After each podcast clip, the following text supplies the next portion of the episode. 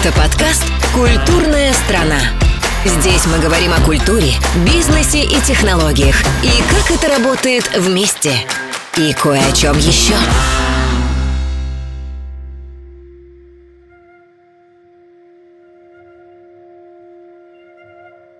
Музыка – это то, что мы чувствуем, то, что мы воспринимаем при восприятии колебаний и всего остального. Твоя интуиция точно тебе подсказывает, где, как в детской игре, холодно, а где горячо. Это готовность к определенному риску.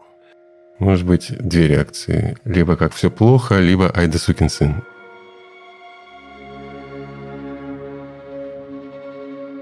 Всем привет! В эпизодах этого спецпроекта гости вместе с музыковедом Анной Фефиловой будут разбираться в том, где сегодня искать музыку, как ее слушать и что она может в нас пробудить. Давайте послушаем третий разговор спецпроекта «Поговорим о музыке».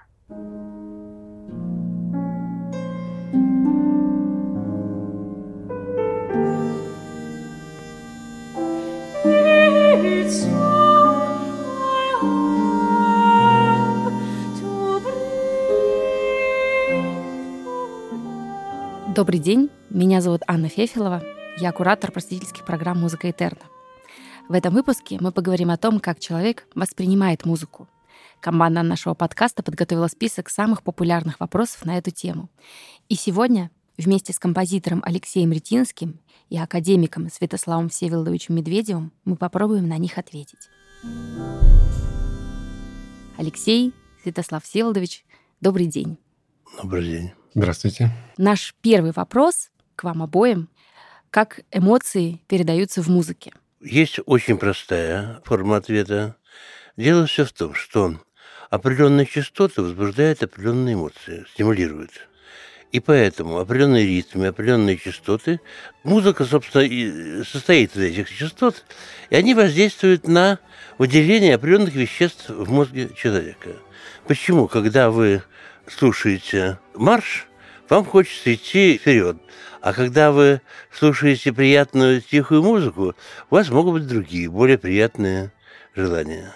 Это связано именно с тем, что у вас при марше музыки выделяются определенные вещества в мозге, которые стимулируют вот это вот желание двигаться, идти. Спасибо. Алексей, есть ли что добавить из вашего опыта, с вашей точки зрения? Ну, я бы сказал так, что даже внутри самого вопроса у меня возникает некоторое трение эмоций, которые передаются.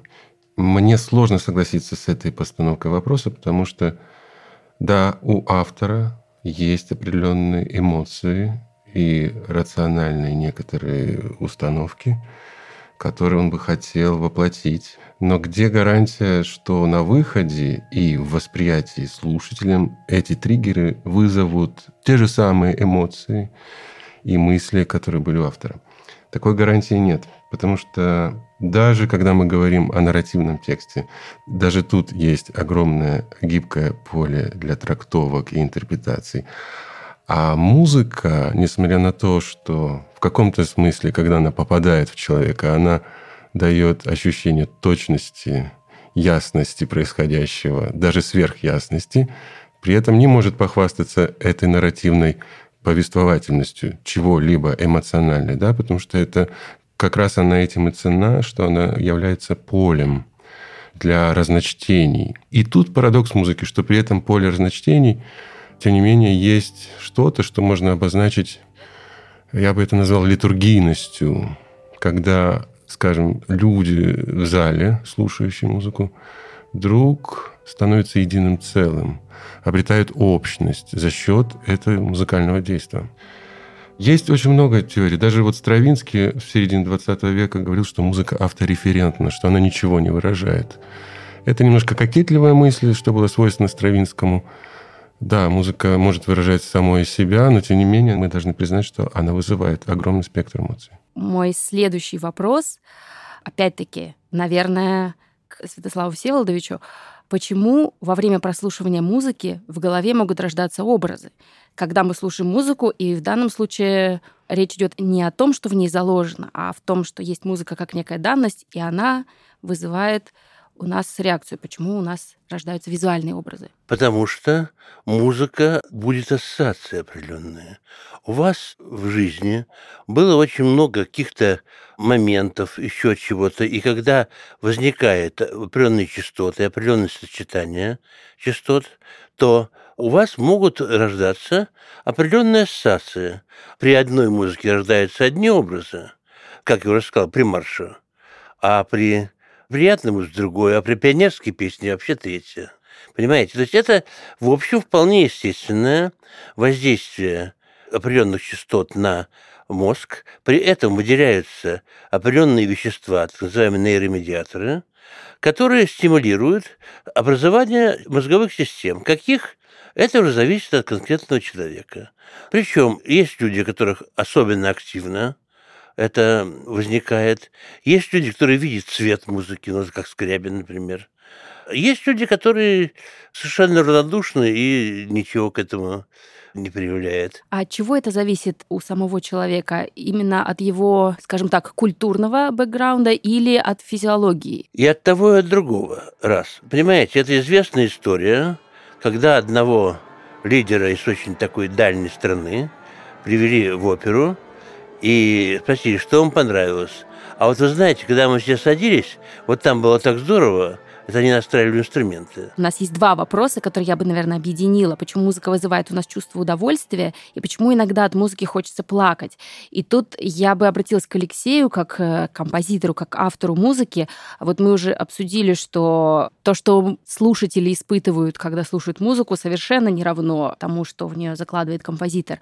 Но у меня вопрос именно как автору. Есть ли ситуации, в которых для вас важно, чтобы музыка вызвала конкретный разные эмоции, чтобы от музыки, например, захотелось плакать. То есть когда человек это слышит и чувствует, по воле ли композитора это происходит, может ли композитор сознательно этого хотеть? Я думаю, что в первоначальном своем стремлении, почему человек начинает писать стишки, музыку и картины и прочее, прочее, потому что в каком-то смысле ни одно из гениальных достижений предыдущих мастеров не может до конца его насытить.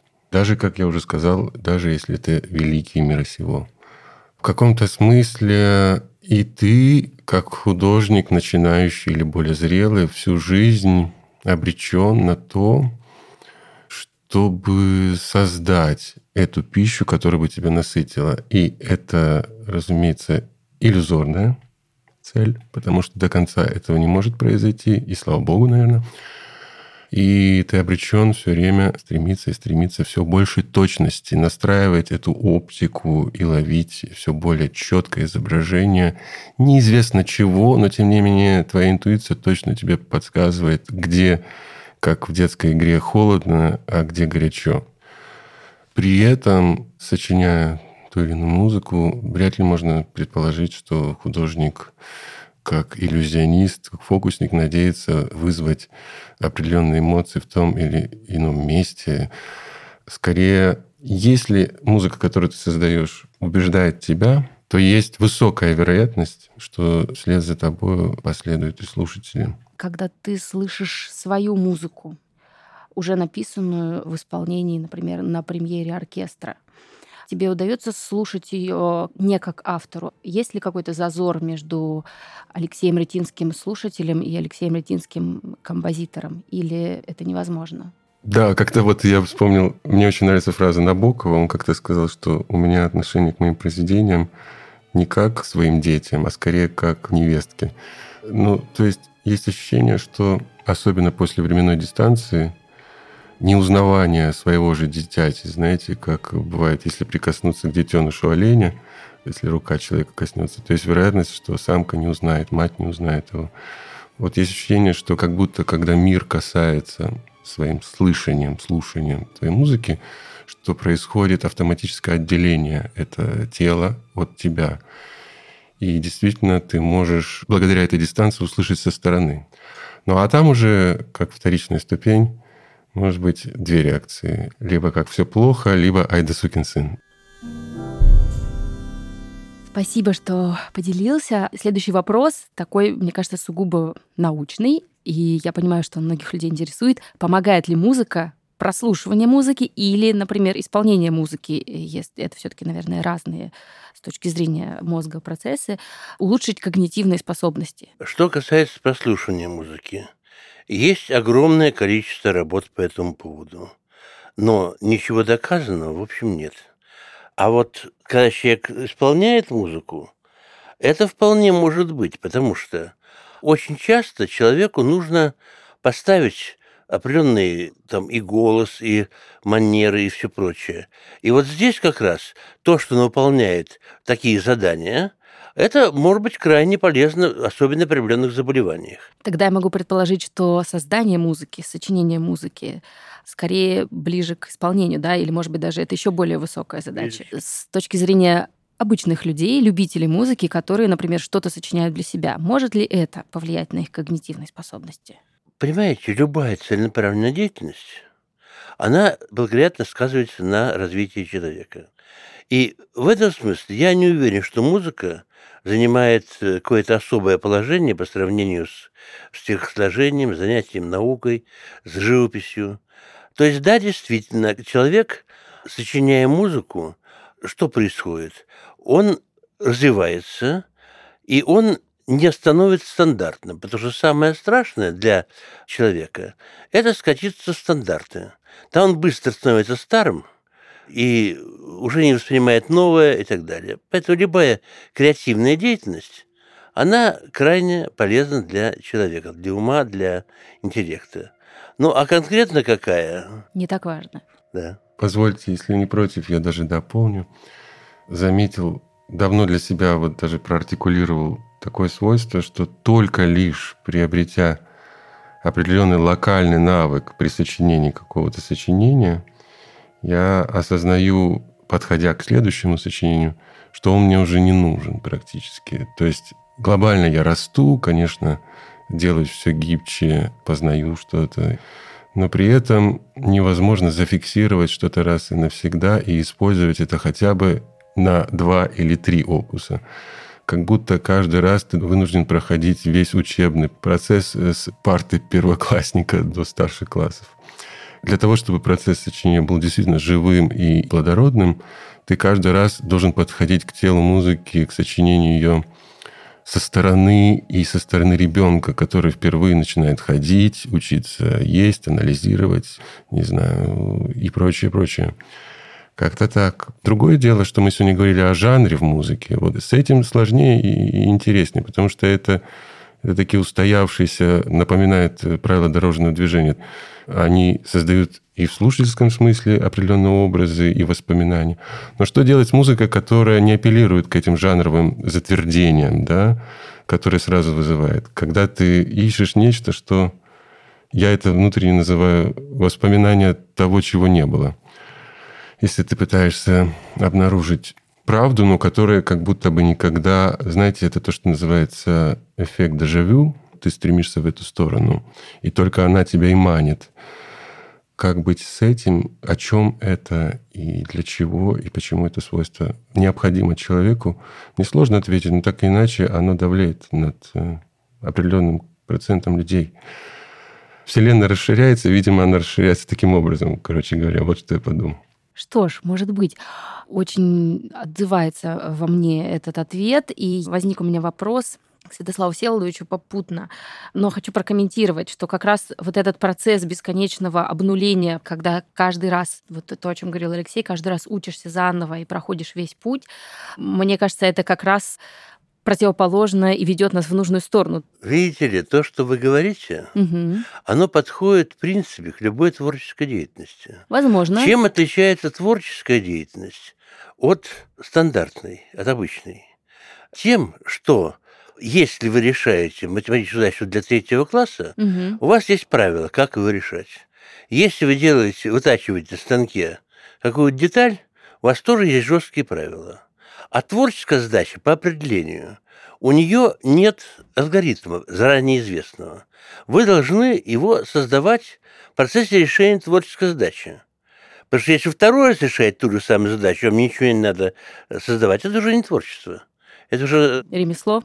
Вы говорите, собственно, не о музыке, а именно о том, что человек создает что-то то, чего раньше не было. Он не может это делать без эмоционального подъема, наверняка, потому что есть успех какой-то. Рутинная вещь. Вот он делает, ему неудовольствие ничего не приносит. Вот он решает задачку творческую, и вдруг неожиданно получилось. У нас подъем определенный, потом наоборот упадок. Вот именно это непосредственное качество творческой деятельности. Хорошо, а разница, вот в чем э, особенность музыки, кроме того, что она апеллирует да, к нашему слуху, там э, вот звуковые частоты, которые мы слышим? Особенность музыки mm-hmm. это то, что она действительно использует определенные частоты, которые воздействуют, как я уже сказал, на работу мозга. Это да. Это то, чего mm-hmm. не делает, хотя, может быть, художник определенным цветом может это сделать тоже. Равно как разумный политик, делая свою речь, он так строит ритмику речи, нечто вроде музыки, так строит слова, подбор слов, накал слов, что также воздействует вот на эмоциональные стороны. Действительно сложно, когда ты внутри этого процесса находишься, внутри музыки, да, сложно понять, где границы и Наверное, нет людей, которые бы занимались и живописью, и музыкой, и чем-то еще одновременно, и могли бы сравнить. Но тут я подумала о таком жанре, как э, кино, где есть и текст, и музыка, и картинка. А, когда мы смотрим кино, может ли наше восприятие музыки, восприятие звука, да, не знаю, саундтрека, да, еще чего-то, отличаться от того, что мы слушаем музыку, когда она звучит сама по себе отдельно?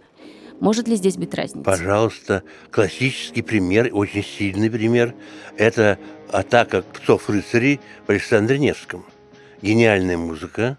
Если вспомните, как там по эту музыку видна вот движение этих всадников тяжеловооруженных, это очень впечатляюще. То есть если возьмете вот эти вот действительно великолепные примеры, когда музыка и визуальный ряд идеально совпадали, то это усиливает друга радикально, потому что у человека есть несколько определенных входов для информации. Органов чувств, на самом деле, больше, чем пять, но неважно. И получается так, что если вы получаете информацию только по слуховому каналу, это одно.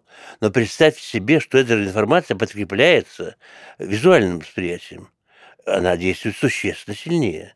Да, действительно, музыка в кино цветомузыка и так далее. Это вещи, которые действуют, должны действовать сильнее, чем просто музыка. Алексей, у меня вопрос к вам, потому что вы как раз работали и в кино, и, насколько я знаю, в театре тоже. Вот ваш опыт композитора, что он говорит о музыке в кино? Почему она нас так сильно воздействует, с вашей точки зрения? Для меня всегда очень важен контрапунктивный метод э, при написании музыки для того, чтобы музыка не иллюстрировала то, что и так уже есть в визуальном, а чтобы она э, давала некое иное освещение происходящему. Оно может быть иногда контрастным, оно может быть иногда даже конфликтным по отношению к тому, что происходит в кадре. Но всегда для меня важен вот этот аспект. Если есть возможность в кинематографе избегнуть вообще присутствия музыки, лучше это сделать. Я за чистое в этом смысле искусство. И лучшие режиссеры, которых я очень люблю, так и поступали. Но если это невозможно, тогда уж музыка должна точно не подавать на блюдечке все, что и так ясно. Знаете, как в этих инерционных голливудских фильмах, когда лирическая сцена поддерживается какими-нибудь высокими скрипочками, и что-то лирическое в до миноре играется. То есть вот это важно для меня. Все остальное – это просто лишь маркетинг. Давайте говорить прямо. Что кино – это искусство больших денег, и оно точно должно принести много денег продюсерам, которые занимались съемочным процессом. Им нужна гарантия. Поэтому слишком много говорить здесь о философии кино. Сегодня продюсерское кино победило, и экспериментальному кино э, отделяется очень малый, малый процент на той площадке, которая называется арт-рынком, кинорынком. Да, тогда я понимаю, что у нас есть два пути. Первый — это когда музыка совпадает, когда возникает некая усиление друг друга, да, когда музыка и визуальный ряд дополняют и движутся в одну сторону. И есть еще вариант, когда музыка в контрапункте с визуальным, и тем самым возникает, с моей точки зрения, да, как слушателя прежде всего, некое напряжение, которое порой мы даже, наверное, не можем себе объяснить, как слушатели. Так именно, совершенно верно. Именно когда мы не можем, когда мы, смотря или слушая что-то, не имеем возможности проанализировать это, значит, бинго, значит, искусство делает то, к чему призвано. Когда начинается анализ, значит, все дело плохо. Когда я говорю контрапункт, его нужно воспринять от слова музыкального контрапункт. Да? Взаимоотношения внутри голосов в контрапункте, они не обязательно, так сказать, черное и белое. Да? Они взаимодополняют друг друга, но также при этом могут считываться и по отдельности. Я про это лишь хотел сказать. То есть вот был дан пример о Прокофьеве и Эйзенштейне. И то, и то равносильно музыка может исполняться в филармоническом зале, а скриншоты из фильма Эйзенштейна прекрасно переносятся потом в альбом репродукции. Согласна. Следующий вопрос, на который частично уже, Святослав Всеволодович, вы ответили в начале, но все-таки задам его еще раз целиком, раз он волнует наших слушателей. Как музыка влияет на нервную систему? Видите ли, значит, во-первых, чтобы ответить на вопрос, нужно четко понимать, что такое музыка.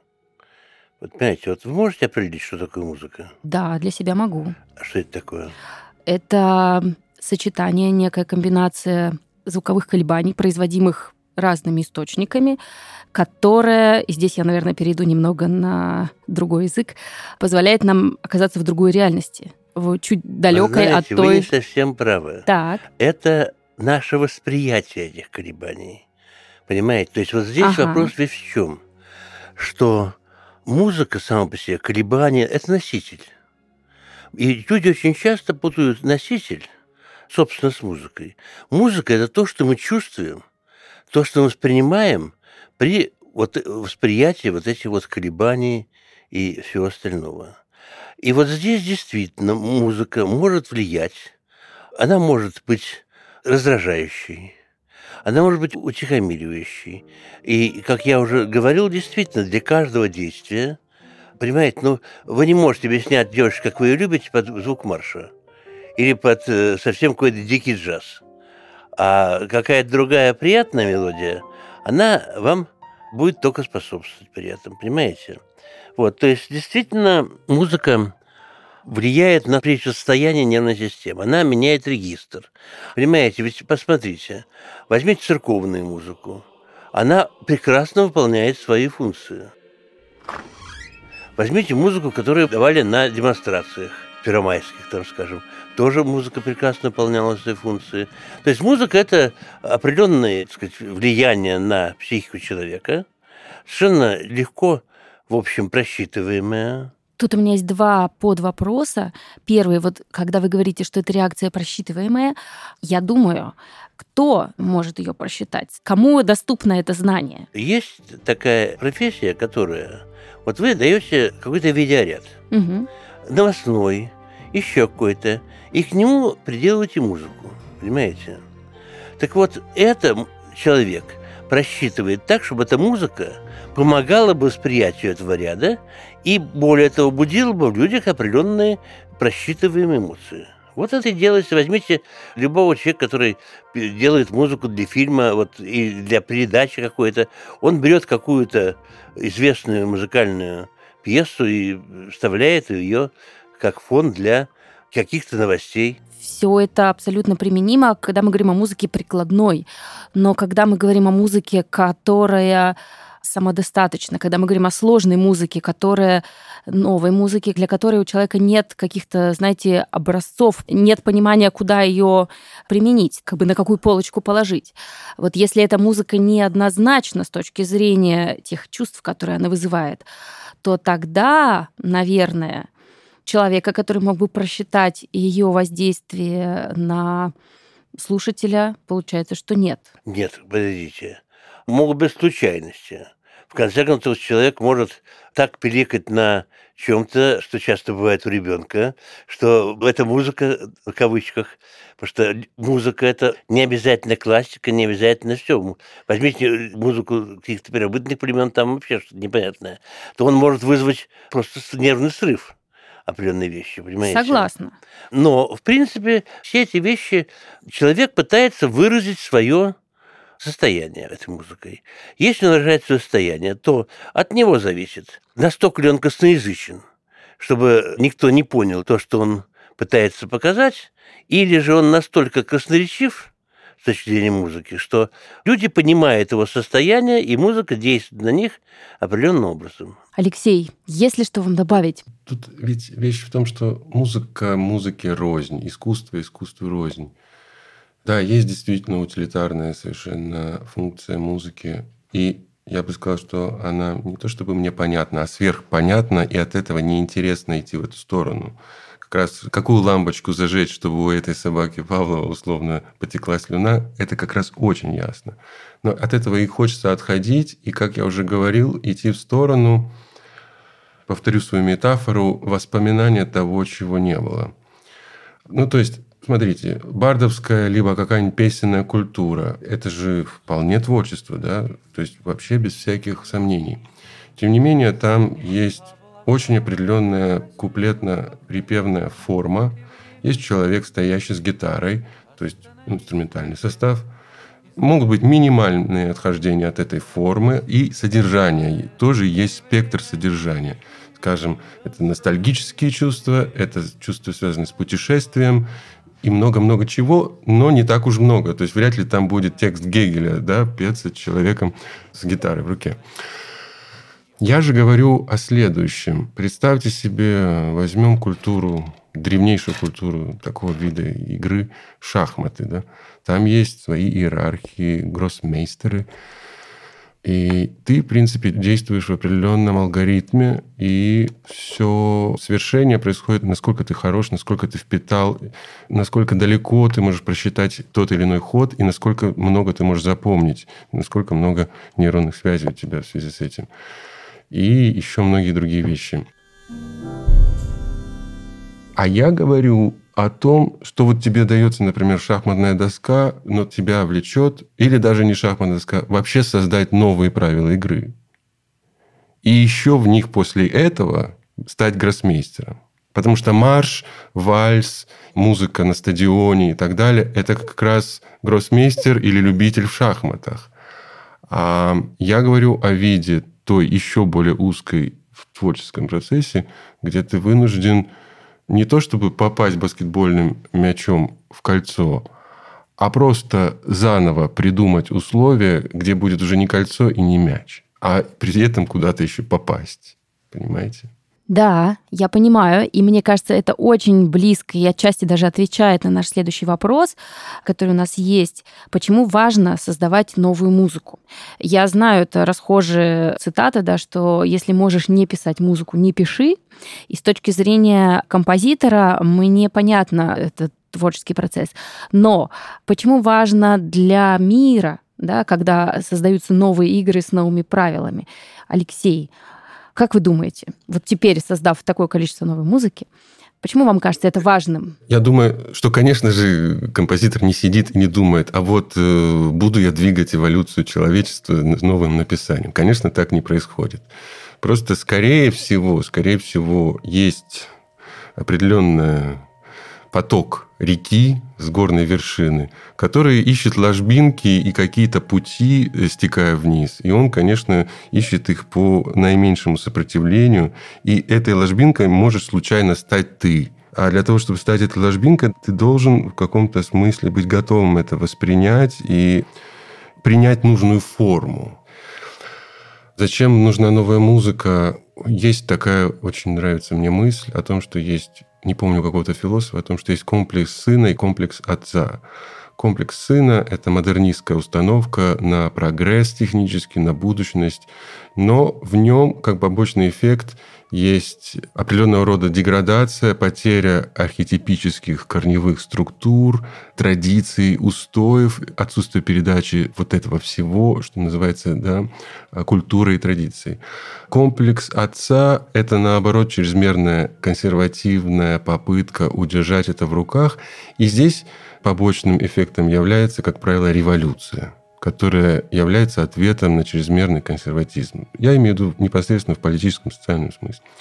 Так вот, новое неминуемо приходит и должно приходить в мир, потому что не может быть статического никакого состояния удержания чего-либо. Все либо переходит в состояние отца, либо сына. Согласна. Тоже очень люблю эту цитату. А еще вспомнила слова, которые говорил Святослав Всеволодович чуть раньше про ремесло. И мне кажется, что ну, вот мой вариант ответа, почему важно создавать новую музыку, потому что процесс оставался творческим. Потому что когда мы условно говоря, копируем то, что было до этого, мы остаемся в рамках ремесла, мы работаем по стандарту. Да? Новое — это всегда выход в неизведанное. Следующий вопрос, такой очень прозаический, вообще вводит нас в другую сторону, э, но очень важный. Я встречала его очень много раз. Почему от музыки на коже появляются мурашки? Связано ли это с работой нашего мозга и как? Это готовность к определенному риску. Понимаете, что такое мурашки? Это означает, что происходит спазм поверхности сосудов для того, чтобы, если вы начнете драться, чтобы уменьшить кровопотери. Понимаете, волосы вдруг встают дыбом. У собаки, там, у человека, вот на, вот на, руках везде. Вот это и получается тогда действительно они, человек готов к каким-то эмоциональным и, может быть, даже не эмоциональным свершениям. Мурашки могут быть от чего угодно. Музыка может вполне мобилизовать человека на что-то. То есть это не про удовольствие. Мурашки – это... Нет это не удовольствие. Это именно биологическая защитная реакция, когда вы подготавливаетесь к чему-то, вы должны быть готовы к этому, понимаете? И поэтому у вас в кровь выделяются определенные вещества, которые готовят вас к тому, чтобы вы могли бы мобилизовать, воздействовать защитный вот, агрессивный механизм. Что ж, со стороны науки это звучит совсем иначе, нежели в представлениях музыковедов, что я хочу сказать. Спасибо. И тогда еще один вопрос к вам. Может ли музыка сделать протекание болезни легче? Не доказано, что есть музыкотерапия. Не доказано. Многие считают, что есть. Многие считают, что нет.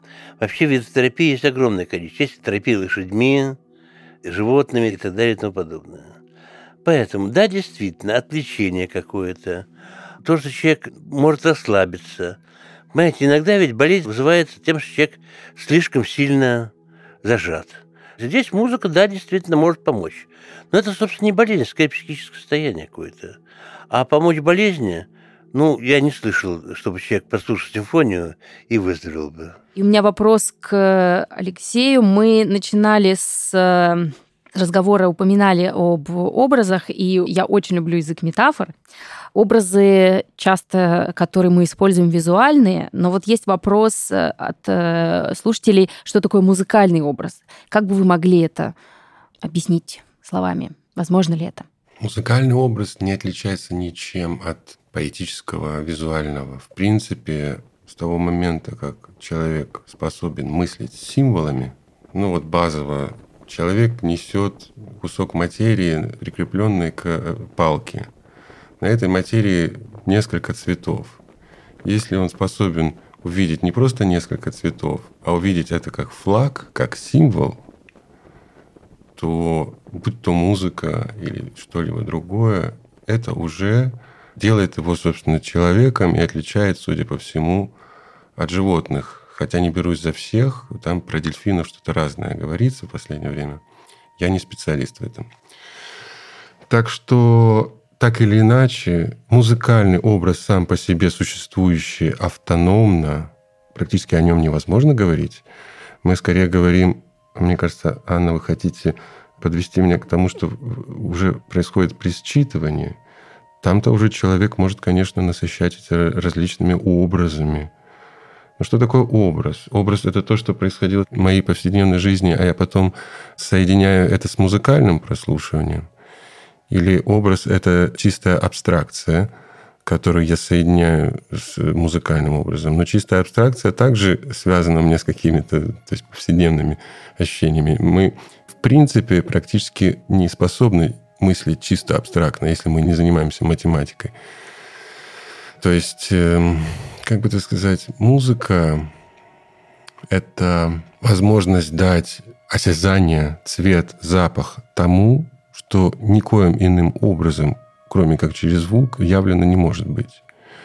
Я очень люблю вот эту метафору, которую несколько раз повторял, о том, что вот, запомнил одну передачу документальную, где Жак Ив Кусто со своими коллегами еще где-то в 70-е запускал в Тихий океан красители. Тогда не было таких технологий для того, чтобы увидеть скорость и глубину течений в Тихом океане. И они натуральные красители пускали. И таким образом видели и очертания, и скорость, и замеряли эти течения. Мне очень нравится этот образ, я его экстраполирую вот э, в свою деятельность, что никоим образом, как через поэзию, никоим образом, как через музыку, ты не схватишь, не увидишь это. Оно требует плоти, материи. А звук – это вполне физический, чуть ли не материальный аспект. Но музыка, вот мы говорим, что вот как будто бы нет разницы между видами искусствами. Вот есть все-таки некоторое отличие в разных видах творчества. И одно из отличий музыки, если сказать упрощенно, ей подвластно ухватить очень сложно уловимые эфемерные структуры. Такая гиперфлексибельность, схватываемость э, чего-то, что не имеет геометрии, и в этой шкале ты не можешь просчитать x, y, ты не можешь подвести к этому определенную дефиницию. Но вот у музыки именно из-за ее, видимо, ненарративности в литературном смысле, у нее есть способность дать плоть тому, что плоти как будто бы не может иметь. Но только происходит чудо в музыке, что она все-таки ее может обрести. И когда это происходит, мы говорим, что это великое. Да, вот это оно. Мы это чувствуем какими-то органами. Какие-то органы у нас есть, которые просыпаются только благодаря этому. Мы не можем о них говорить, мы не можем их обосновать сейчас, поэтому этот разговор несколько сложен для меня. Но мы точно знаем, когда это к нам приходит, согласитесь. Спасибо. Я бы сказала, что наш сегодняшний разговор с ученым, нейробиологом и с композитором — это потрясающая возможность зафиксировать, облечь в слова порой сложные, невыразимые, но очень важные для нас вопросы. И слушать музыку важно. Я думаю, с этим не будет спорить никто. Но поговорить о музыке с разными людьми — это тоже невероятно важно и для меня большая честь и удовольствие что у нас есть такой подкаст. Подкаст выходит при поддержке банка ВТБ, где мы говорим о музыке с учеными, с музыкантами. Алексей Святослав Селдович, спасибо большое за этот разговор. Я надеюсь, что слушатели получили не только ответы на свои вопросы, на те вопросы, которые их волнуют, но и пищу для размышлений в самых разных направлениях. Благодарю вас. Спасибо. Спасибо. Спасибо.